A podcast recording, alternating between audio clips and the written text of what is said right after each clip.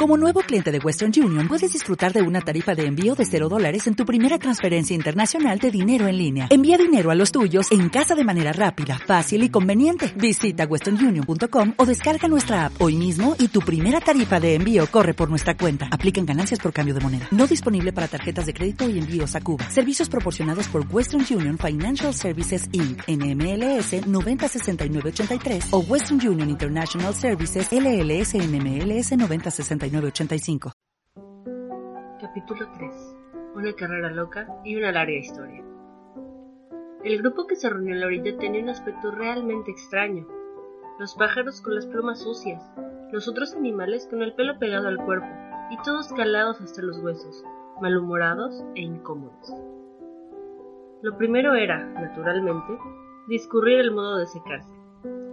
Lo discutieron entre ellos, y a los pocos minutos a Alicia le parecía de lo más natural encontrarse en aquella reunión y hablar familiarmente con los animales, como si los conociera de toda la vida. Sostuvo incluso una larga discusión con el loro, que terminó poniéndose muy tosudo y sin querer decir otra cosa que soy más viejo que tú y tengo que saberlo mejor. Y como Alicia se negó a darse por vencida, sin saber antes la edad del loro, y el loro se negó rotundamente a confesar su edad, ahí acabó la conversación. Por fin el ratón, que parecía gozar de cierta autoridad dentro del grupo, les gritó Sentaos todos y escuchadme. Os aseguro que voy a dejaros secos en un santiamén. Todos se sentaron, pues, formando un amplio círculo con el ratón en medio. Alicia mantenía los ojos ansiosamente fijos en él, porque estaba segura de que iba a pescar un resfriado si no se secaba enseguida. Ahem. Carraspó el ratón con aires de importancia. ¿Estáis preparados? Esta es la historia más árida y por lo tanto más seca que conozco. Silencio todos, por favor. Guillermo el Conquistador, cuya causa era apoyada por el Papa, fue aceptado muy pronto por los ingleses, que necesitaban un jefe y estaban desde hacía tiempo acostumbrados a usurpaciones y conquistas. Edwin de Morcaro, duques de Mercia y Northumbria. Ah, graznó el loro con un escalofrío. Con perdón, dijo el ratón frunciendo el ceño, pero con mucha cortesía. ¿Decía usted algo? Yo no, se apresuró a responder el loro. Pues me lo había parecido, dijo el ratón. Continuó. Edwindo y Morcaro, duques de Mercia y Northumbria, se pusieron a su favor. Incluso Sigandio, el patriótico arzobispo de Canterbury, y lo encontró conveniente. ¿Encontró qué? preguntó el pato. Encontrólo, repuso el ratón con poco enfado. Desde luego, usted sabe lo que quiere decir. Claro que sé lo que quiere decir, refunfuñó el pato.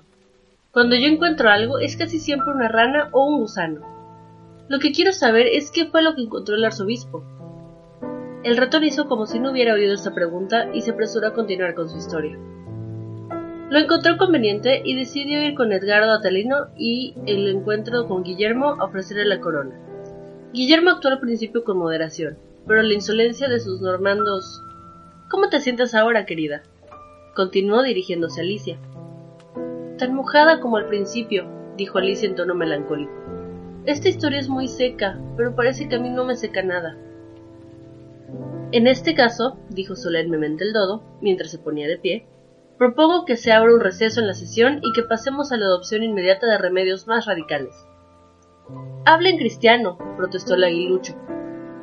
No sé lo que quieren decir ni la mitad de esas palabras altisonantes. Y es más, creo que tampoco tú sabes lo que significan. Y el aguilucho bajó la cabeza para ocultar una sonrisa. Algunos de los otros pájaros rieron sin disimulo. Lo que yo iba a decir, siguió el dodo en tono ofendido, es que el mejor modo para secarnos sería una carrera loca. ¿Qué es una carrera loca? preguntó Alicia, y no porque tuviera muchas ganas de averiguarlo, sino porque el dodo había hecho una pausa, como esperando que alguien dijera algo, y nadie parecía dispuesto a decir nada. Bueno, la mejor manera de explicarlo es hacerlo. Y por si alguno de vosotros quiere hacer también una carrera loca cualquier día de invierno, voy a contaros cómo lo organizó el dodo. Primero, trazó una pista para la carrera, más o menos en círculo. La forma exacta no tiene importancia, dijo. Y después, todo el grupo se fue colocando aquí y allá a lo largo de la pista. No hubo el a la una, a las dos y a las tres, sino que todos empezaron a correr cuando quisieron, y cada uno paró cuando quiso y de modo que no era fácil saber cuándo terminaba la carrera. Sin embargo, cuando llevaban corriendo más o menos media hora y volvían a estar ya secos, el dodo gritó súbitamente La carrera ha terminado. Y todos se agruparon jadeantes a su alrededor preguntando ¿Pero quién ha ganado? El dodo no podía contestar esta pregunta sin entregarse antes a largas cavilaciones, y estuvo largo rato reflexionando con un dedo apoyado en la frente, la postura en que aparecen casi siempre retratados los pensadores. Mientras los demás esperaban en silencio, por fin el dodo dijo Todos hemos ganado, y todos tenemos que recibir un premio. ¿Pero quién dará los premios? Preguntó un coro de voces. Pues ella, naturalmente, dijo el dodo señalando a Alicia con el dedo y todo el grupo se agolpó alrededor de Alicia, gritando como locos. ¡Premios, premios, premios! Alicia no sabía qué hacer, y se metió desesperada una mano en el bolsillo y encontró una caja de confites. Por suerte el agua salada no había entrado dentro, y los repartió como premios. Había exactamente un confite para cada uno de ellos. Pero ella también debe tener un premio, dijo el ratón. Claro que sí, aprobó el dodo con gravedad, y dirigiéndose a Alicia preguntó ¿Qué más tienes en el bolsillo? Solo un, solo un dedal, dijo Alicia. Venga el dedal, dijo el dodo. Y entonces todos la rodearon una vez más mientras el dodo le ofrecía solemnemente el dedal con las palabras. Os rogamos que aceptéis este elegante dedal. Y después de ese cortísimo discurso, todos aplaudieron con entusiasmo.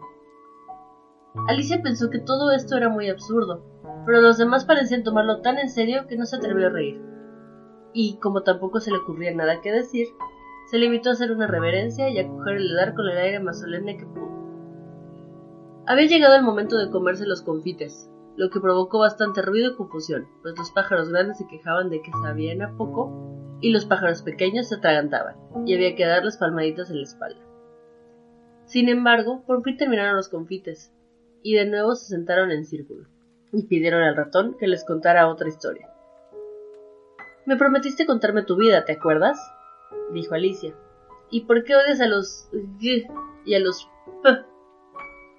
añadió en un susurro, sin atreverse a nombrar a los gatos y a los perros por su nombre completo para no ofender al ratón de nuevo. Arrastro tras de mí una realidad muy larga y muy triste, exclamó el ratón dirigiéndose a Alicia y dejando escapar un suspiro. Desde luego, arrastras una cola larguísima, dijo Alicia mientras echaba una mirada admirativa a la cola del ratón. Pero ¿por qué dices que es triste? Y tan convencida estaba Alicia de que el ratón se refería a su cola que, cuando él empezó a hablar, la historia que contó tomó en la imaginación de Alicia una forma así. Cierta furia dijo a un ratón al que se le encontró en su casa, Vamos a ir juntos ante la ley. Yo te acusaré y tú te defenderás. Vamos, no admitiré más discusiones. Hemos de tener un proceso, porque esta mañana no he tenido ninguna otra cosa que hacer. El ratón respondió a la furia, ese pleito, señora, no servirá si no tenemos juez y jurado, y no servirá más que para que nos gritemos uno a otro como una pareja de tontos. Y replicó la furia, yo seré al mismo tiempo el juez y el jurado. Lo dijo taimadamente la vieja furia, yo seré la que diga todo lo que haya que decir, y también quien a muerte de condene. No me estás escuchando, protestó el ratón, dirigiéndose a Alicia. ¿Dónde tienes la cabeza? Por favor, no te enfades, dijo Alicia con suavidad. Si no me equivoco, ibas ya por la quinta vuelta. Nada de eso, chilló el ratón. ¿De qué vuelta hablas? Te estás burlando de mí, solo dices tonterías. Y el ratón se levantó y se fue muy enfadado. Ha sido sin querer, exclamó la pobre Alicia. Pero tú te enfadas con tanta facilidad. El ratón solo respondió con un gruñido mientras seguía alejándose. Vuelve, por favor, y termina tu historia, gritó Alicia tras él. Y los otros animales se oyeron a ella y gritaron a coro. Sí, vuelve, por favor. Pero el ratón movió impaciente la cabeza y apresuró el paso. Qué lástima que no se haya querido quedar, suspiró el loro, cuando el ratón se hubo perdido de vista. Y una vieja cangreja aprovechó la ocasión para decirle a su hija. Ah, cariño, que te sirva de lección para no dejarte arrastrar nunca por tu mal genio. Calla esa boca, mamá, protestó con aspereza la cangrejita. Eres capaz de acabar con la paciencia de una ostra. Ojalá que estuviera aquí Dina con nosotros, dijo Alicia en voz alta, pero sin dirigirse a nadie en particular. Ella sí que nos traería el ratón en un santiamén. ¿Y quién es Dina, si me permite la pregunta? quiso saber el oro. Alicia contestó con entusiasmo porque siempre estaba dispuesta a hablar de su amiga favorita. Dina es nuestra gata, y no podéis imaginar lo lista que es para cazar ratones. Una maravilla, y me gustaría que la vieras correr tras los pájaros. Se zampa un pajarito en un abrir y cerrar de ojo. Estas palabras causaron una impresión terrible entre los animales que la rodeaban. Algunos pájaros se apresuraron a levantar el vuelo. Una vieja urraca se acurrucó bien entre sus plumas mientras murmuraba: No tengo más remedio que irme a casa. El frío de la noche no le sienta bien a mi garganta. Y un canario reunió a todos sus pequeños mientras les decía con una vocecilla temblorosa: Vamos, queridos, es hora de que estéis todos en la cama. Y así, con distintos pretextos, todos se fueron de ahí y en unos segundos Alicia se encontró completamente sola. Ay, ojalá no hubiera hablado de Dina, se dijo en tono melancólico. Aquí abajo mi gata no parece gustarle a nadie, y sin embargo estoy bien segura de que es la mejor gata del mundo. Ay, mi Dina, mi querida Dina, me pregunto si volveré a verte alguna vez. Y la pobre Alicia se echó a llorar de nuevo, porque se sentía muy sola y muy deprimida. Al poco rato, sin embargo, volvió a oír un ruidito de pisadas a lo lejos, y levantó la vista esperanzada, esperando que a lo mejor el ratón había cambiado de idea y volvía atrás para terminar su historia.